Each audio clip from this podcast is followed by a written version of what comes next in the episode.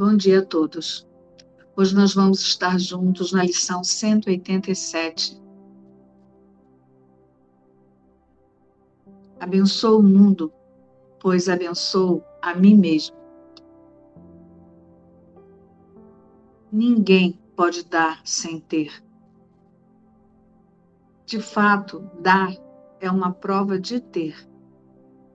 Já estabelecemos esse ponto. Não é isso que parece ser difícil de acreditar. Ninguém pode duvidar de que primeiro é preciso possuir o que queres dar. É na segunda fase que o mundo e a verdadeira percepção divergem. Quando tens e dás, o mundo afirma que perdeste o que possuías a verdade mantém que dar aumentará o que tens.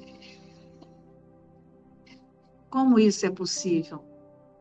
Pois é certo que se deres uma coisa finita, os olhos do corpo não a perceberão como tua. No entanto, aprendemos que as coisas apenas representam os pensamentos que as fazem. E não te faltam provas de que, quando dás ideias, tu as fortaleces na tua própria mente. Talvez a forma na qual o pensamento parece se manifestar se modifique ao ser dado, mas ele deve voltar àquele que dá. E a forma que toma não pode ser menos aceitável, tem que ser mais. Em primeiro lugar, é preciso que as ideias pertençam a ti antes que as deis. Se quiseres salvar o mundo, primeiro aceita a salvação para ti mesmo. Mas não acreditarás que o tenhas feito até que vejas os milagres que ela traz a todos aqueles para quem olhas. Assim, a ideia de dar é esclarecida e torna-se significativa. Agora podes perceber que ao dar, as tuas posses aumentam. Protege todas as coisas que valorizas através do ato de dá-las, e assim estarás certo de que jamais as perderás. Comprova-se através disso que o que pensaste não ter é teu. Mas não des valor à forma das coisas, pois essa se modificará e se tornará irreconhecível com o tempo, por mais que tentes mantê-la salvo. Nenhuma forma perdura. É o pensamento por trás da forma das coisas que vive imutavelmente. Dá com alegria. Só assim podes ganhar. O pensamento permanece e cresce em força quando é reforçado ao ser dado. Os pensamentos estendem-se quando compartilhados, pois não podem ser perdidos. Não existem aqueles que dão e aqueles que recebem no sentido que o mundo os concebe. Existe um que dá e retém, outro que também dará. E ambos não podem deixar de ganhar nesta troca, pois cada um terá o pensamento da forma que lhe for mais útil. O que ele parece perder é sempre algo que ele valorizará menos do que aquilo que certamente lhe será devolvido. Nunca esqueças de que só dás a ti mesmo. Aquele que compreende o significado de dar tem que rir da ideia do sacrifício. E não pode deixar de reconhecer as muitas formas que o sacrifício pode tomar. Ele também ri da dor e da perda, da doença, do sofrimento, da pobreza, da fome e da morte. Ele reconhece que o sacrifício permanece sendo a única ideia que está por trás de tudo isso. E com o seu riso gentil, tudo é curado. Uma vez reconhecida, a ilusão tem que desaparecer. Não aceites o sofrimento e removes o pensamento do sofrimento. A tua bênção repousa sobre todos os que sofrem, quando escolhes ver todo o sofrimento tal como é. O pensamento do sacrifício dá origem a todas as formas que o sofrimento parece tomar. E o sacrifício é uma ideia tão louca que a sanidade a elimina imediatamente. Nunca acredites que podes sacrificar. Naquilo que tem qualquer valor, não há lugar para o sacrifício. Se o pensamento ocorre, a sua própria presença prova que surgiu o erro e que a correção tem que ser feita. A tua bênção o corrigirá. Dada a ti mesmo em primeiro lugar, agora é tua para que também a deis. Nenhuma forma de sacrifício e sofrimento pode durar muito tempo diante da face daquele que perdoou e abençoou a si mesmo. Os lírios que o teu irmão te oferece são colocados sobre o teu altar, junto com aqueles que ofereces a ele.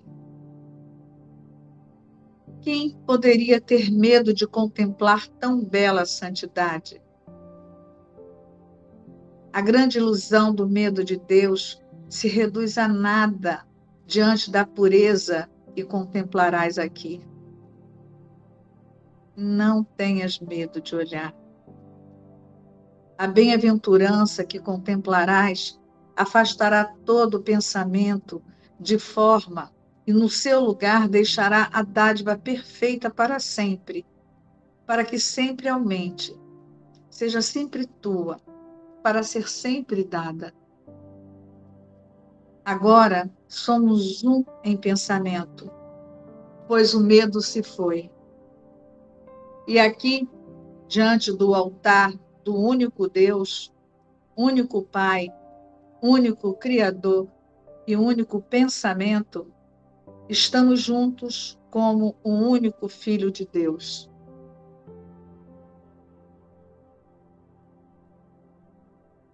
Não separados daquele que é a nossa fonte, e não estando distantes de nenhum irmão que é parte do nosso ser uno, cuja inocência uniu-nos a todos em um só, permanecemos em bem-aventurança e damos como recebemos.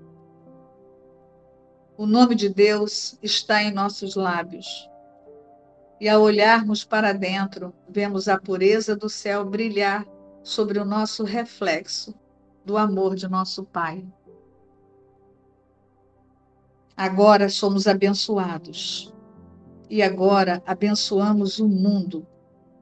Queremos estender o que contemplamos, pois queremos vê-lo em toda parte. Queremos contemplá-lo brilhando com a graça de Deus em cada um. Não queremos que seja negado a nada daquilo que contemplamos. E para assegurarmos de que essa santa visão é nossa, nós a oferecemos a tudo o que vemos.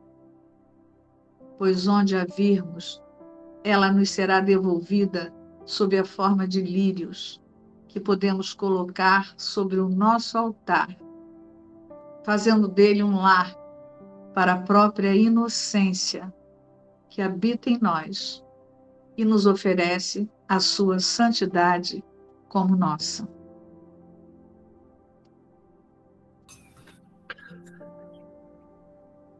Bem, hoje nós estudamos a metafísica da lição 187, em que Jesus declara: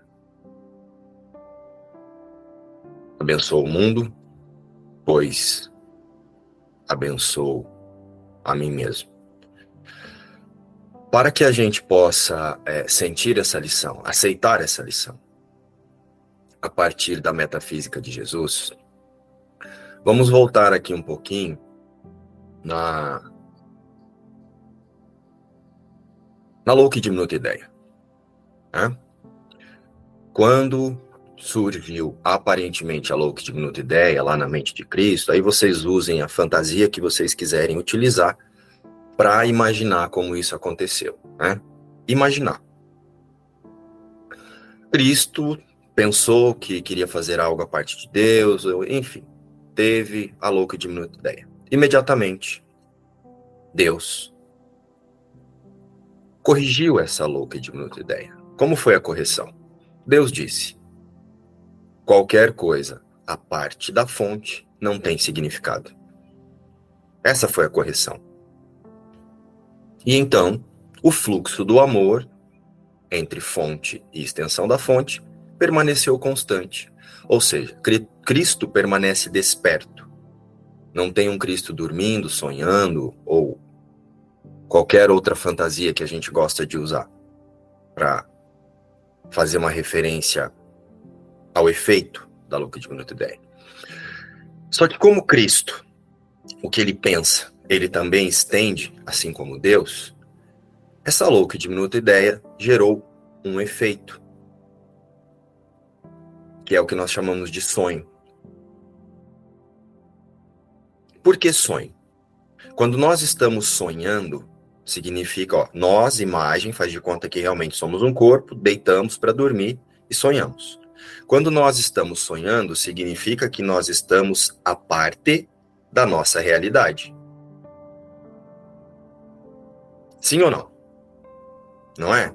O meu corpo, eu sou eu aqui, eu estou sonhando. Significa que a realidade sou eu, que está aqui deitadinho na cama, e esse que está lá no sonho está a parte da realidade experimentando alguma coisa a parte da realidade. Não é esse o sentido de sonho?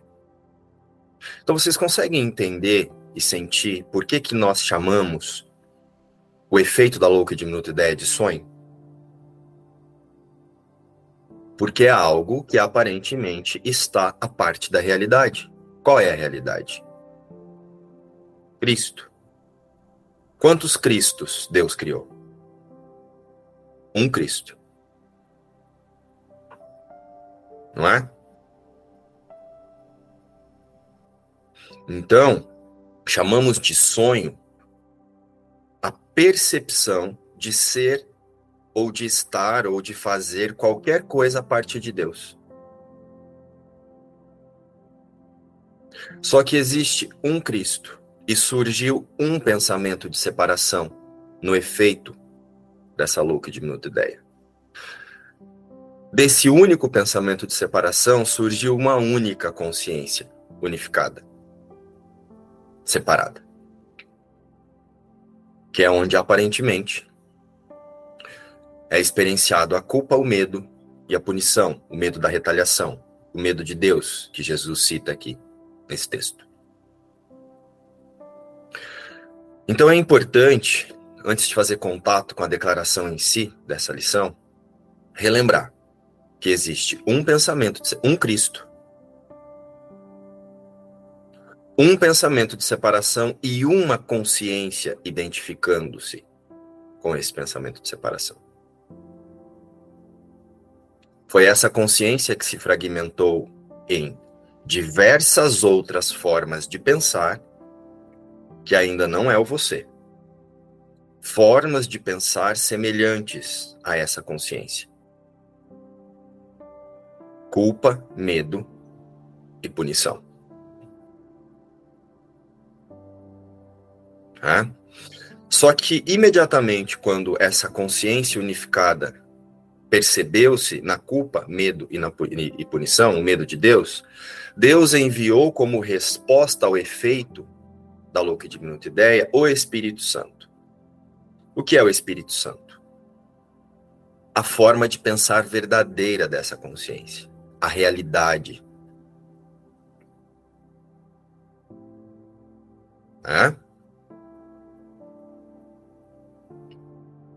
O sistema de pensamento de Cristo, que é como esse efeito verdadeiramente pensa. Pensa como Cristo, porque eu sou um efeito de um pensamento de Cristo, então eu sou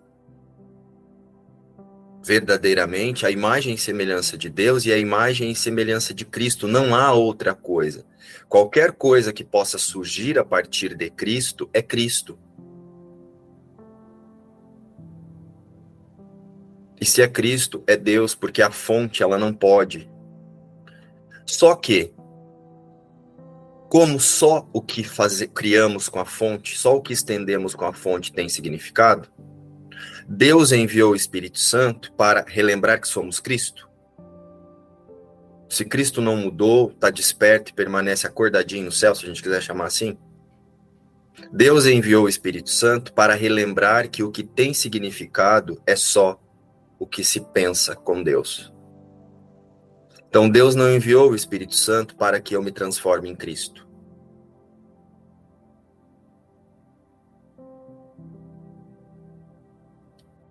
O Espírito Santo é o chamado de Deus, é o chamado do próprio Cristo para relembrar que a sua louca e diminuta ideia, o efeito da louca e diminuta ideia não tem significado.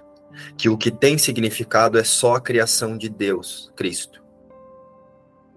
Então, o Espírito Santo é a voz que fala por Deus para nos relembrar onde está o verdadeiro significado e a verdadeira vida.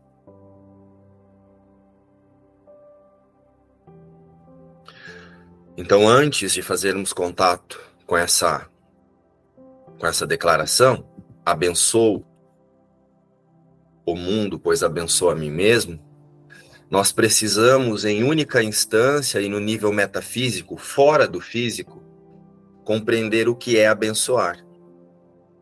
Abençoar aqui é perceber verdadeiramente. Não há bênçãos de Deus para o mundo, para a Márcia, o Márcio, o José, a Maria. A bênção é sobre o mundo e tudo que eu percebo.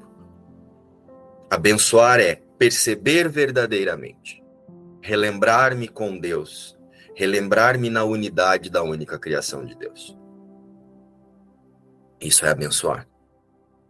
Então, abençoo o mundo, pois abençoo a mim mesmo. Quando me auto-reconheço como único filho de Deus e percebo o mundo desse lugar, não há mais nada lá fora, porque eu permaneço um único filho e tudo que eu estou percebendo não tem significado, porque o que tem significado é só o único filho que eu já aceitei que nunca deixamos de ser, porque Cristo não se multiplicou em bilhões de formas de pensar.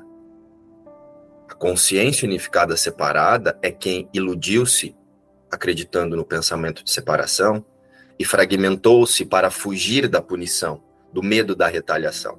E aí então surgiu o autoconceito, né, as crenças e a imagem que nós chamamos de eu para experienciar essa crença. Então, abençoar o mundo e a mim mesmo é perceber o mundo a partir da mente certa, dos pensamentos de Deus, os pensamentos do Espírito Santo, que auxilia com que essa consciência que surgiu a partir do efeito do sonho, perceba verdadeiramente, perceba a irrealidade e a falta de significado do que aparentemente está diante de, do seu aparelho perceptório que chama de corpo. Né? Mas relembrando que o observador e o tomador de decisão não é o você. O observador e o tomador de decisão é quem observa o você no sonho identificado com os pensamentos do Espírito Santo. Você observando você ainda é cura falsa, é você querendo melhorar o que não existe, tentando espiritualizar uma imagem sem significado. Então abençoo o mundo, pois abençoo a mim mesmo. Percebo o mundo verdadeiramente, porque antes de percebê-lo verdadeiramente, percebo a mim mesmo como perfeito, curado, imutável, a imagem e semelhança de Deus. Então, se eu permaneço no céu, eu, quando eu falo eu, não é eu, Márcio. o eu Cristo, a única criação de Deus, permanece no céu com Deus, tudo isso que aparentemente está acontecendo aqui, inclusive o Márcio, a imagem de Márcio, é sem significado, a não ser que eu use a vontade das minhas crenças, identificada com o pensamento de separação, para tornar isso real. Para tentar tornar real. Porque não tornamos nada real. O que não tem significado não é, não se torna real. Tentamos dar realidade para eles repetindo e projetando. São as nossas projeções que aparentemente dão realidade, né? Mas eu penso que isso é possível primeiro e busco uma imagem para confirmar o que já está no meu sistema de pensamento. Então, abençoo o mundo, pois abençoo a mim mesmo, assim como dou, eu recebo. Assim como me percebo, vou perceber lá fora. Se me percebo indefeso, impossibilidade de ser atacado,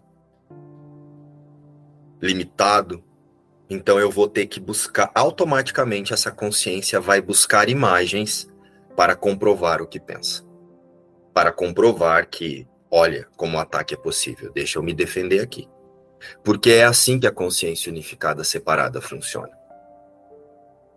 Ela sente culpa, ela sente medo e ela acredita na retaliação, na punição, no medo de Deus. Assim como dou, recebo. E se identifico-me com a realidade, descanso na realidade. Então eu abençoo o mundo.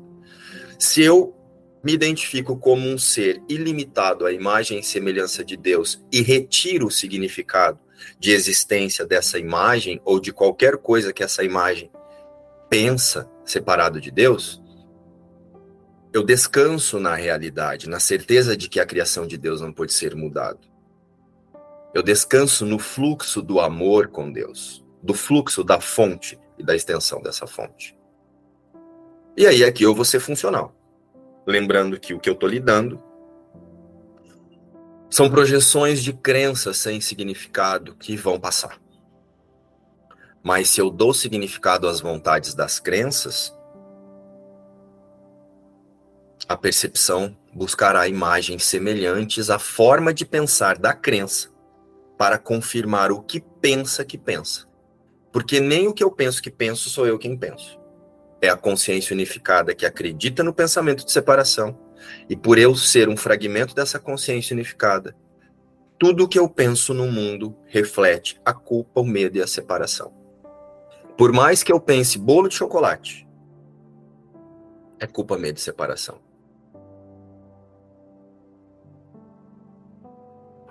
Quero casar e quero ter filho. É culpa, medo e separação. Porque a ideia de casamento, família e filho surgiu onde? Na mente unificada. Cristo, né? Quando eu falo mente unificada é no único, na única criação de Deus. Vocês imaginam Cristo entrando numa igreja com um buquê. Quem vai estar esperando ele lá, se é uma única criação de Deus? Eu posso dar um propósito feliz para o casamento, um propósito de auto-reconhecimento, né? De lembrar que não tem ninguém ali nem aqui, e usar isso para ajuste de foco. Mas qualquer coisa gostosinha que você experimenta no mundo é para esconder na sua forma de pensar a culpa, o medo e a separação. Não tem nada, por mais maravilhoso que você tenha feito aqui. O nascimento do seu filho, que é uma bênção hoje na sua vida, representa a culpa, o medo e a separação. Você ter se formado na profissão que você mais ama, culpa, medo e separação. Nada no mundo representa outra coisa. E jamais representará. Podemos usar como setas para descansar na imutabilidade da criação de Deus. Mas o mundo ele foi pensado a partir da separação e a partir do pensamento de separação, a crença é culpa, medo e separa culpa, medo e punição. Então, se o mundo surgiu disso, o que, que eu vou esperar diferente disso? Então, todas as minhas vontades, tudo que eu busco no mundo e tudo que eu faço é conduzido pela culpa, pelo medo e a separação, até que eu desperte para a minha verdadeira realidade e aceite os pensamentos do Espírito Santo como uma percepção verdadeira sobre todas essas coisas. Qual é a percepção verdadeira? Isso não tem significado porque isso não tem relação com Deus. Só tem o significado que eu dou a partir da vontade das minhas crenças. O observador, ele, quando, quando identificado com a imagem, quando identificado com as vontades das crenças, como eu, ele distrai-se com uma mente reativa. E aí, ao invés de escolher pelo perdão, ele fica observando coisas, situações, para se proteger das reações da sua própria forma de pensar eu penso isso, busco uma imagem para projetar e agora eu preciso me defender do que eu mesmo estou projetando ali. Essa é a mente reativa. Jesus nos ensina o perdão observando a mente causativa. A causa do que eu percebo no mundo está no que eu penso sobre mim primeiro. Lembra? Primeiro eu perdoo a ideia de ser um ser separado a parte de Deus. Primeiro, o primeiro perdão é eu imaginar que tem um corpo aqui fazendo um curso de milagres. Esse é o primeiro perdão. Essa é a causa, né? A causa é o pensamento de separação. Mas aqui para nós, os separados que pensamos que estamos estudando um curso de milagres, a causa é a identificação com a separação. Então, a partir do momento que nós passamos a observar o sistema de pensamento, a mente causativa, causa, efeito. O perdão verdadeiro começa a acontecer. Se eu, se eu usar o observador através da mente reativa, é por isso que eu fico perdoando a minha relação com a minha avó, com a minha tia e com a minha irmã. Ai, preciso resolver meu problema com o João. Ai, Jesus, me ensina a perdoar. Sinto um ódio do João. Não, você perdoa a ideia de ser um você separado de Deus, que usa a imagem de um João para projetar as crenças que sustentam o pensamento de separação. Mente causativa é observar a forma de pensar que o modo de pensar que faz a forma, que faz o que é percebido. Essa é a mente causativa. E a mente causativa é conduzida pela culpa, pelo medo e a punição, que é o que herdamos da nossa fonte.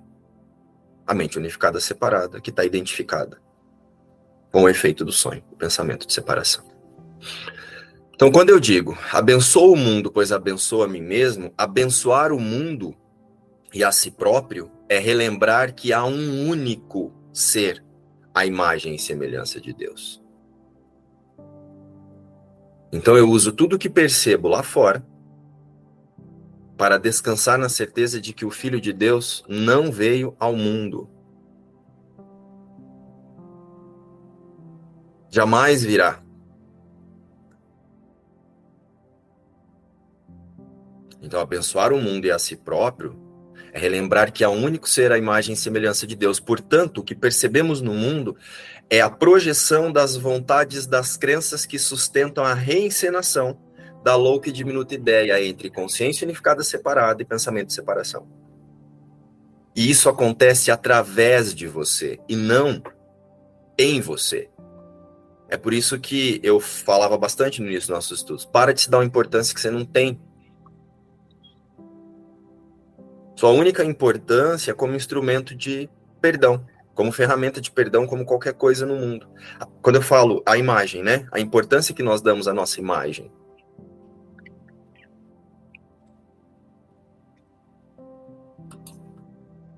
Então, é preciso imediatamente que nós comecemos a observar o quanto a gente tem essa ideia equivocada de que é a imagem que está fazendo um percurso de autorreconhecimento, que é a imagem que está fazendo alguma coisa.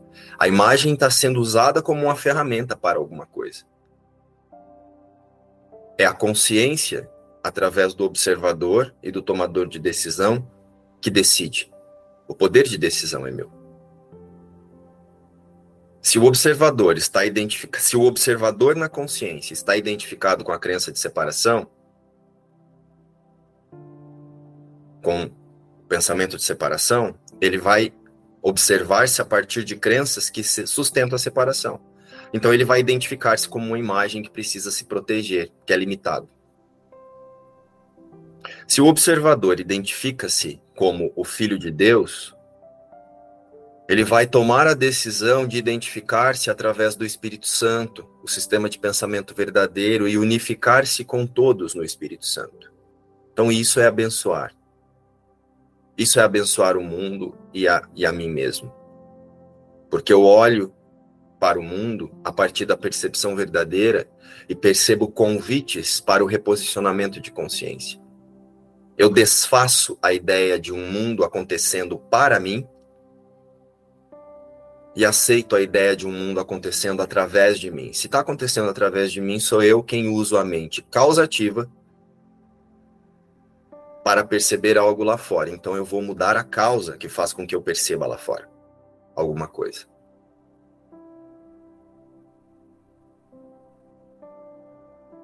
Então, abençoar o mundo é relembrar que há um único ser a imagem e semelhança de Deus.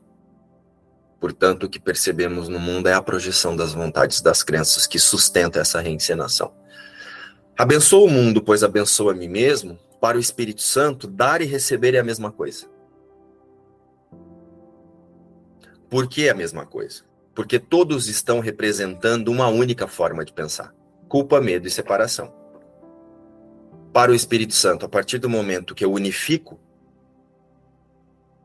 e como que é unificar? Eu relembro que só há um filho que não se fragmentou em bilhões de outras formas de pensar. Eu perdoo a minha imagem, então eu abençoo, né? Eu a partir da percepção verdadeira eu me abençoo, porque não tem uma imagem aqui, porque o filho de Deus permanece no céu com Deus. E se não tem uma imagem aqui, também não pode ter uma imagem lá. Todos estão representando uma única forma de pensar, ou a unidade ou a separação. E a culpa, o medo e a separação, que acontece na mente unificada separada, nem é em você. Essa confirmação acontece através de você. Porque é a consciência unificada separada que está identificado com uma existência a parte de Deus, fora da realidade, como eu disse lá no início. Por isso chamamos de sonho, né? A gente tem a ideia equivocada quando a gente ouve falar sonho, é como se o filho de Deus estivesse dormindo assim. E aí ele tá tendo um sonho. Não, sonhar é perceber-se a parte da realidade. Essa é a metafísica. Abençoa o mundo, pois abençoa a mim mesmo. Essa lição sustenta a ideia de que dar e receber são o mesmo. O que eu penso, eu percebo. Quando ofereço a ilusão, quando percebo, quando me percebo através da ilusão, vou buscar uma imagem para confirmar que essa ilusão que penso que sou eu é real. Então, eu confirmo a ilusão. Quando oferece-se a percepção verdadeira, unifica-se as consciências em uma única criação de Deus. Então, precisamos lembrar que não há um, um mundo fora da mente. E que pensar, ver, perceber é pensar. O que nós pensamos que enxergamos com os olhos são formas de pensar. Não há um mundo fora da mente. A mente só oferece o sistema de pensamento em que se identifica. O personagem só oferece o sistema de pensamento que se identifica. É por isso que Jesus, acho que lá no Manual dos Professores, que é, nós vamos fazer a imersão agora do, no Manual dos Professores, acho que começa sexta-feira, vocês vão fazer contato com isso. É por isso que Jesus fala no manual dos professores que ensinar é demonstrar. Ou demonstra-se a unidade ou a separação, que eu percebo na mente. E é por isso que ele também fala sobre estender aqui na lição de hoje. Então não há uma opção entre ensinar e aprender. Eu estou o tempo todo demonstrando primeiro para mim ensinando e aprendendo. Eu estou demonstrando primeiramente para mim o que eu penso que eu sou, e aí eu ensino isso lá fora. Eu percebo isso lá fora e através dessa percepção é o que eu vou ensinar. Ou eu vou ensinar a unidade, primeiramente em mim, relembrando que eu permaneço um único filho, ou a separação. Então não há uma, uma outra opção que não seja ensinar e aprender o tempo todo sobre quem eu sou, em única instância. A cada instante estamos demonstrando o que acreditamos que somos. Culpa, medo e punição, ou unidade, imutabilidade e amor. Abençoo o mundo, pois abençoo a mim mesmo. Lembrando que amor é conteúdo e não forma. O amor que Jesus nos traz na metafísica de um curso de milagres é o conteúdo da mente de Deus. Não é forma. É por isso que não faz sentido, e, e há muito tempo deixou de fazer sentido para mim, esses rituais em que a gente usa para demonstrar o amor, sabe? Quando a gente se reúne para fazer um estudo de um curso de milagres e fala, ai, tô sentindo tanto amor aqui, porque tá um monte de gente junto estudando a mesma coisa. Isso não é o amor. O amor é relembrar que, além desse estudo, que é só um símbolo para recordar da unidade, o Filho de Deus permanece intacto no fluxo da fonte da vida, sendo a extensão dessa vida. Isso é relembrar o amor. Então, se nós estamos reunidos aqui, e aí nós usamos essa reunião para, nossa, estou sentindo tanto amor aqui, estou sentindo tanta unidade aqui, essa reunião está me auxiliando tanto a, a reposicionar minha consciência na unidade de um único ser, esse é o amor. Agora, se eu chegar aqui, ficar abraçando e beijando a Cat, ou ficar falando, fazendo elogios pra Cat, ai, Cat, você tá tão abençoada, ai, que amor que você é. Isso é fantasia, minha gente. Especialismo. Tudo que eu trago para o eu é especialismo. Aceitem. Tudo que eu trago um significado a parte da minha fonte é especialismo. Eu estou dizendo que foi possível que algo fora da mente de Deus acontecesse, e agora eu estou tornando isso especial através das minhas projeções do que é o amor a partir da falta.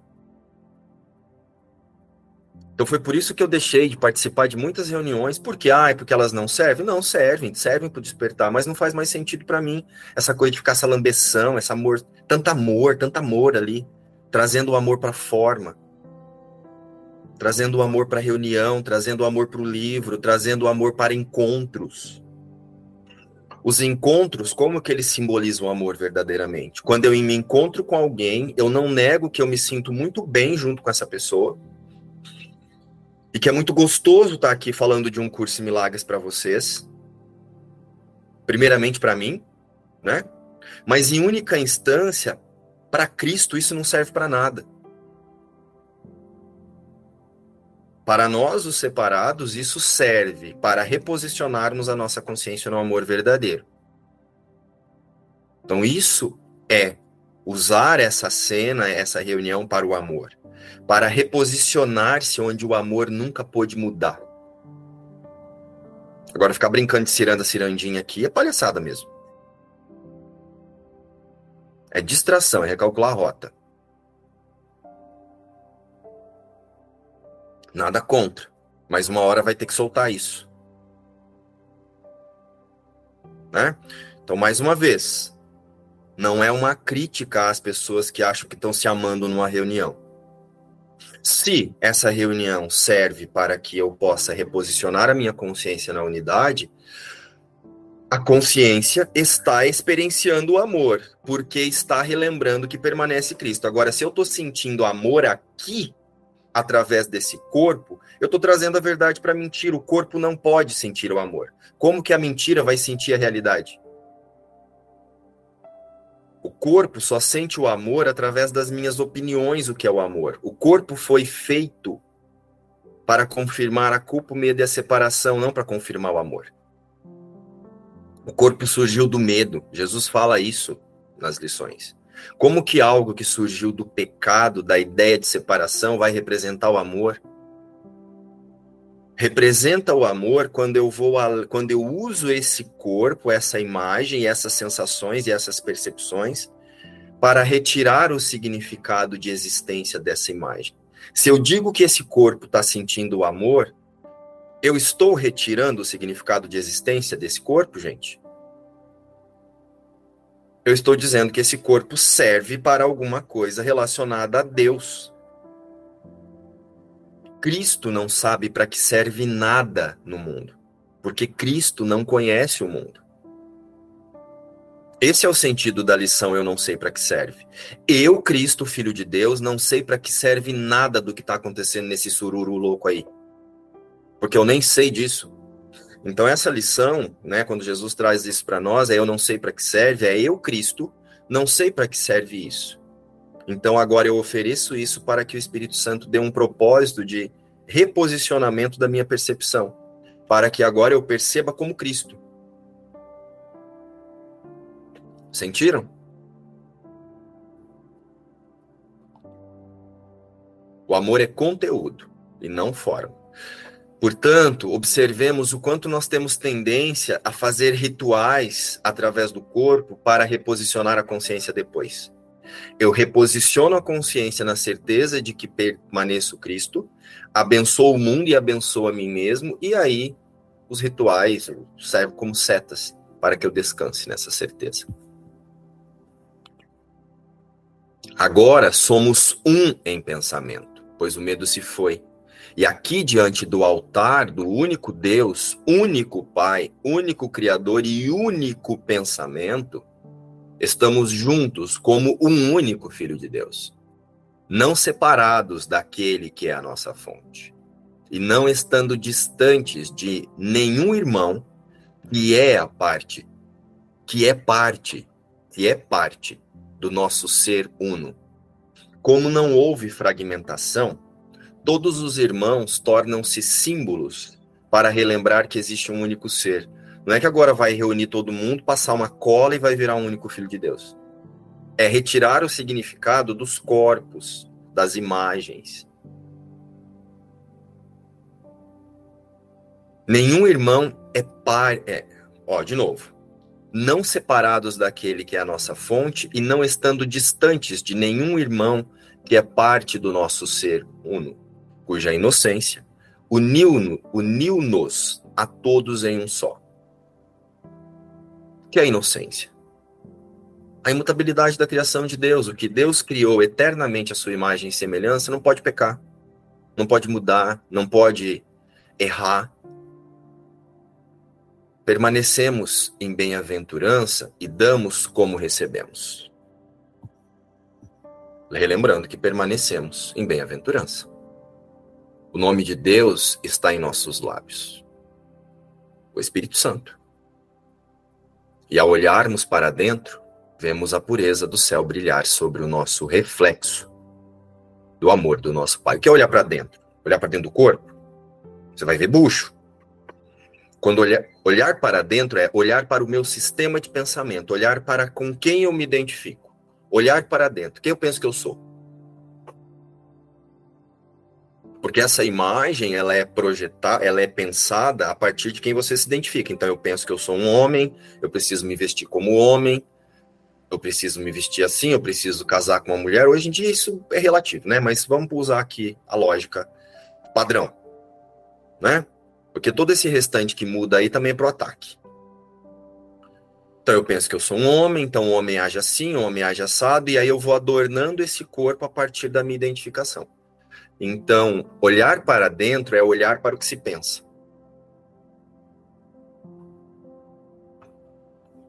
Né? Não é olhar para dentro do coração, para a cosquinha, para o medo, para a angústia, é olhar para eu penso medo, eu penso angústia, eu penso que eu posso ser atacado. E nós temos esse pensamento de medo e angústia e punição porque nós nos auto-reconhecemos a partir do pensamento de separação. Então, nos auto-reconhecemos limitados. Protege todas as coisas que valorizas através do ato de dá-las. O que eu projeto lá fora, eu fortaleço no meu sistema de pensamento. O que eu escondo, o que eu Lembra a mente causativa? Quando eu uso a mente reativa, eu estou dizendo que algo lá fora está fazendo algo aqui. Então eu estou protegendo a causa.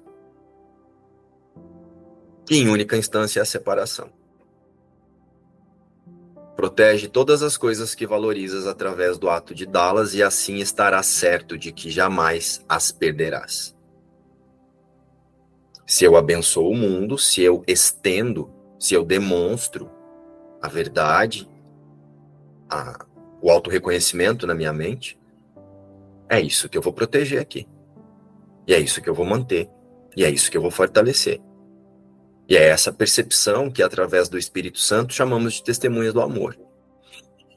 Comprova-se através disso que o que pensaste não ter é teu. Mas não desvalor a forma das coisas. Mente causativa. Não dê valor à reatividade. Pois essa se modificará e se tornará irreconhecível com o tempo por mais que tentes mantê-la a salvo. Nenhuma forma perdura. É o pensamento por trás da forma das coisas que vive imutavelmente. É por isso que daí eu pergunto, nossa, por que, que isso acontece repetidamente na minha vida, de formas diferentes? Porque a causa não foi olhada. Em única instância, a causa é a identificação com a separação. Mas aqui também, a partir da vontade das nossas crenças, a crença não foi mudada.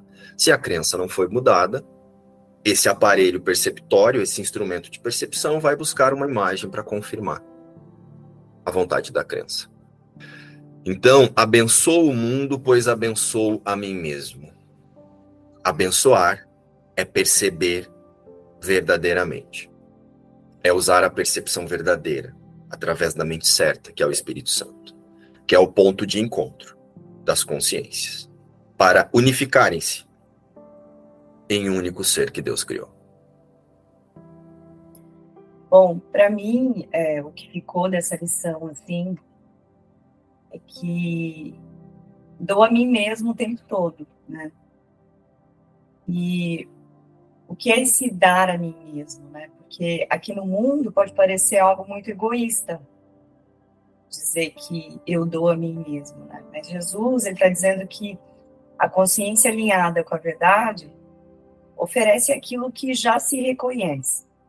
Né? Então, pois sabe que não, não teve separação, não existe separação. Né? Então, eu ofereço a um irmão o que eu me reconheço em Cristo, né? porque o que existe é só um filho. Né? E, e assim, a, a consciência alinhada com a separação ela está aqui no mundo tentando se proteger o tempo todo, né? Porque vê o ataque, né? Então é, usa mágicas aqui do mundo, né? Ah, porque eu, eu me defendo dessa energia desse, dessa pessoa que eu não gosto, ou que não bateu o santo, né? A gente escuta muito isso aqui, assim. E, e aí essa consciência distraída fica tentando se proteger disso mas na verdade é só uma consciência alinhada com a separação, que ainda não se reconheceu Cristo. Uh, então, é, só se oferece a verdade, não é, não é possível oferecer outra coisa senão a verdade. É, qualquer outra coisa além disso é fortalecer, tentar fortalecer a, a separação. E Jesus ele diz que nós damos ideias, né? E essas ideias é o que fortalece na nossa mente, é o que nós fortalecemos na mente. Né? É o que as consciências fortalecem na mente. Ele diz assim: protege todas as coisas que valorizas através do ato de dá-las, e assim estarás certo de que jamais as perderás.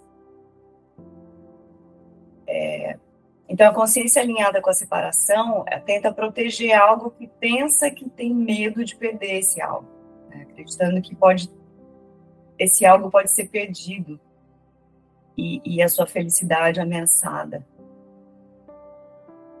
E um outro trecho aqui que, que eu sinalizei, que eu achei importante, é que Jesus diz assim: a verdade mantém que dar aumentará o que tens como é, como isso é possível? Pois é certo que se deres uma coisa finita, os olhos do corpo não a perceberão como tua.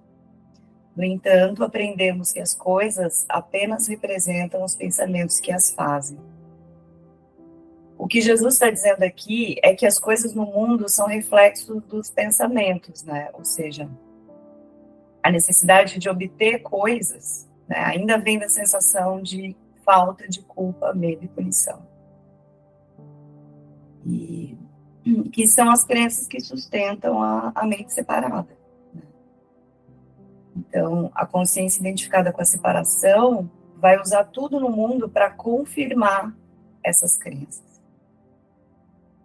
Mas o observador e o tomador de decisões que decide pelo Espírito Santo, é, essa consciência ela vai deixar de buscar no roteiro cenas que, que confirmem essas crenças. Então, tudo pode parecer prosperar aqui no mundo, né? Mas porque as crenças foram deixadas de lado. Mas é, esse apego, né, que às vezes a gente tem às coisas, é também uma ilusão, né? Essa coisa, ah, então agora tá dando, tá dando certo, né? Esse estudo do Milagres. É, eu estou prosperando, estou ganhando coisas, estou ganhando presentes, etc. É, isso também é uma ilusão, né? Porque aqui nada dura para sempre. As coisas aqui são finitas, né? E, então, é esse auto-reconhecimento de que a felicidade é, um, é esse estado de auto-reconhecimento constante em Deus. A minha fonte é Deus. Então, nada aqui, nada aqui no mundo representa Deus. Então, sim, nós podemos usufruir de tudo, né, aqui no mundo, mas com essa consciência alinhada na verdade de que aqui é tudo, tudo é uma sombra, né? Uma sombra de uma sombra. Então, quando é, é, a consciência reconhece isso, essa extensão acontece naturalmente. Né? A extensão do amor, dessa única fonte. E quanto mais a verdade é estendida, mais a memória de Cristo é retomada. É, protege todas as coisas que valorizas através do ato de dá-las, e assim estarás certo de que jamais as perderás. Aqui ficou muito claro que o que estendemos é aquilo que valorizamos. Então, a consciência identificada com o personagem vai estender os, os valores do personagem. É, ou seja, a ilusão e todas as crenças de culpa, medo e punição que o personagem carrega. Né? Então, e não é, isso não é a verdade. Então, por isso que Jesus reforça aqui a importância de, de ter muito claro, né, de, desse observador e tomador de decisões alinhado à verdade e, e em constante atenção né, do, dessa verdadeira motivação esse discernimento, né, o tempo todo, desses pensamentos que chegam, desses convites que chegam. É, esse pensamento, né, conforme é, já foi falado por Márcio e por Márcia, ele reforça a aceitação da unidade né, que compartilhamos com Deus. É, a aceitação de uma única realidade, né, a verdadeira percepção de Deus, a unidade. Então, eu, eu só posso dar aquilo que eu tenho. Então, se eu estou é, na totalidade de Deus, com a visão de Cristo, eu vou estender essa visão para o mundo, né?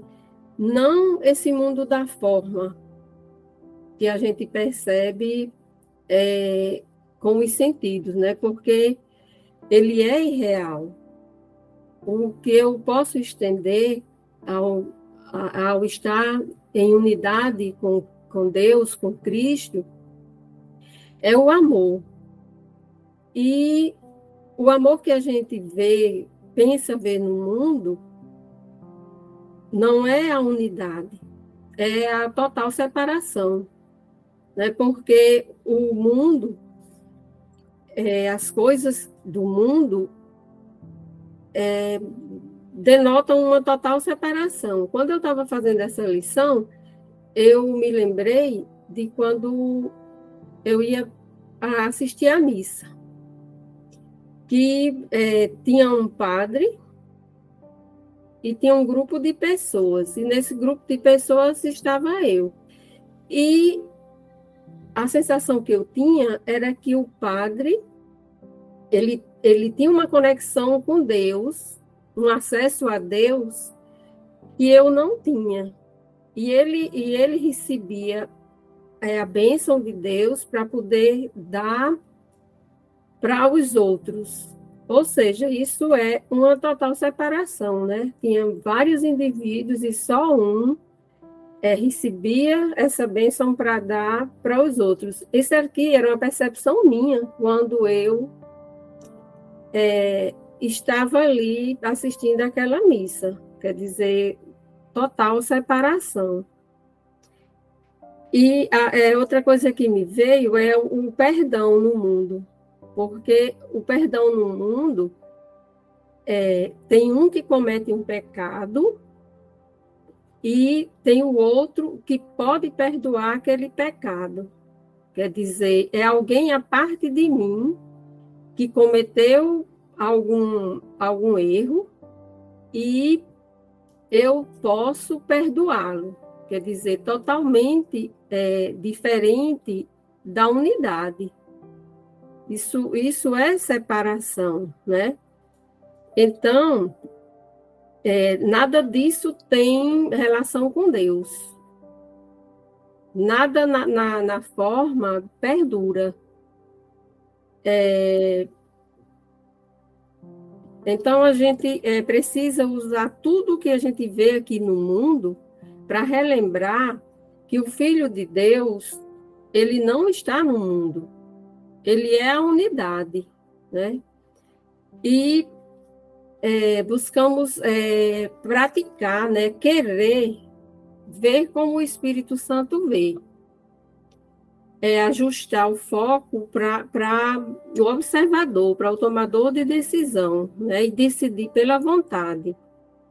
Porque só decidindo é, pela vontade, é, nós podemos alcançar a visão de Cristo e realmente ver o, o mundo como ele é, irreal porque só a visão de Cristo tem o poder de ver a irrealidade do mundo. E vendo dessa forma, nós estamos vendo a partir da unidade, estamos sendo a unidade. É, daí é, poderemos estender o amor de Deus. É, eu vi aqui na lição 108 é, ele diz que um só pensamento completamente unificado servirá para unificar todos os pensamentos. Uma só correção será suficiente para todas as correções. É, perdoar totalmente um irmão é o suficiente para trazer a salvação a todas as mentes. Ou seja, a partir do momento que nos sentimos em unidade, que é, vemos como Cristo vê, nós é, estenderemos o amor ao mundo. E a partir daí, dar é receber. Né? Então, é, quando estamos em unidade, nós poderemos oferecer a paz e daí nós veremos o quanto, o quão rapidamente essa paz retornará a nós. Né? A paz né, né, que essa visão nos dá. Então, quer dizer que quando a gente está na unidade, é, fica cada vez mais. É, como, é que, como é que eu vou falar? o corpo ele pode ser os eventos do, do mundo de tipo de violência fica cada vez mais impossível de acontecer. Igual eu tô lembrando do que aconteceu comigo. Quando a gente está na mente unificada e separada, a gente está mais sujeito a todas as crenças dessa mente. Quando nós nos percebemos separados, tudo que nós fizermos no mundo vai trazer a confirmação da culpa, do medo e da punição. Né? Então vamos usar um exemplo aqui, porque eu sei do que você trouxe, do que aconteceu com você. Né? Então vamos lá. Você estava voltando da academia, correto? Provavelmente, por mais que parecesse que você estava ali na academia, treinando, cuidando do corpo, isso vinha de um lugar para esconder algum pensamento de ataque que você oferecia para si próprio. Alguma limitação, ou eu sou gordo, ou eu sou feia, ou eu sou isso. Então, assim, ó, percebe que você já está dizendo para você que você pode ser atacado? Eu vou emagrecer, senão vão me rejeitar. Eu vou, se eu for gorda, não vão gostar de mim. Então, você está dizendo que o ataque é possível. Então, você fica sujeito, a sua, por ressonância, você fica sujeito a se conectar com a outra forma de pensar que confirme isso. Então, uma forma que quer atacar vai se, vai se encontrar com uma forma que pensa que pode ser atacada. Mas a que parece que quer atacar também acredita no ataque. Só que ela imagina que ela está atacando, se defendendo, entendeu? Ela ataca para se defender. Então, tá me faltando alguma coisa e eu quero alguma coisa. Então, eu vou tirar dessa pessoa. Então, se está me faltando alguma coisa, é porque eu acredito que eu sou limitado, então tem ataque. Então agora eu vou oferecer isso. Eu vou oferecer o ataque que eu penso que está acontecendo comigo. Então conseguiu sentir a relação? Então o que pode ter acontecido, né? Lógico que são diversos fatores e isso não acontece por um pensamento específico, tá, Sueli? Não é assim, eu estou pensando ataque aqui agora, vou sair ali, vai acontecer um ataque. Essa ressonância ela vai se confirmando de muitas formas e é provável que ao longo do seu dia muitos ataques foram confirmados, mas você não percebe que isso é ataque. Sei lá, você bate o dedo na porta, cai um copo que você gosta muito e quebra, alguém te liga e, e você acha que essa pessoa é mal educada com você. Até que chega um momento, como a gente não percebe o ataque nas pequenas coisas, algo muito significativo vai acontecer. Porque o que eu quero confirmar é o ataque. Então eu vou na academia, treino, treino, fico lá forte, bonito. Aí alguém chega e fala assim: Nossa, você tá tão grande, com os braços tão grandes, mas olha sua canela, tá fina, né? Pronto. Me senti rejeitado, fui atacado. Então são diversas formas que nós nos escondemos e tentamos nos proteger do que nós acreditamos a partir da quando nós estamos funcionando a partir da mente equivocada, né, dessa, desse sistema de pensamento de, da consciência unificada separada, que é culpa, medo e punição, nós desenvolvemos uma, uma habilidade muito grande para não olhar para isso. E qual é essa habilidade? Tentando buscar fazer um estado de céu no mundo. Então, se eu me sinto rejeitado, eu vou fazer uma forma com que as pessoas me aceitem. Mas a crença basal é a rejeição. Se é a rejeição, é a culpa, o medo e a punição. Então, a crença de rejeição ela é subjacente ao pensamento de separação. Eu acredito que eu sou separado, então eu posso ser rejeitado. Eu acredito que eu sou separado, então eu sou limitado, as coisas podem faltar. Então, todos os ataques, não é que eu tô na mente unificada, na mente unificada separada, né, seguindo os pensamentos da mente unificada separada e eu estou sujeito. Não é que você está sujeito. Você está funcionando só assim.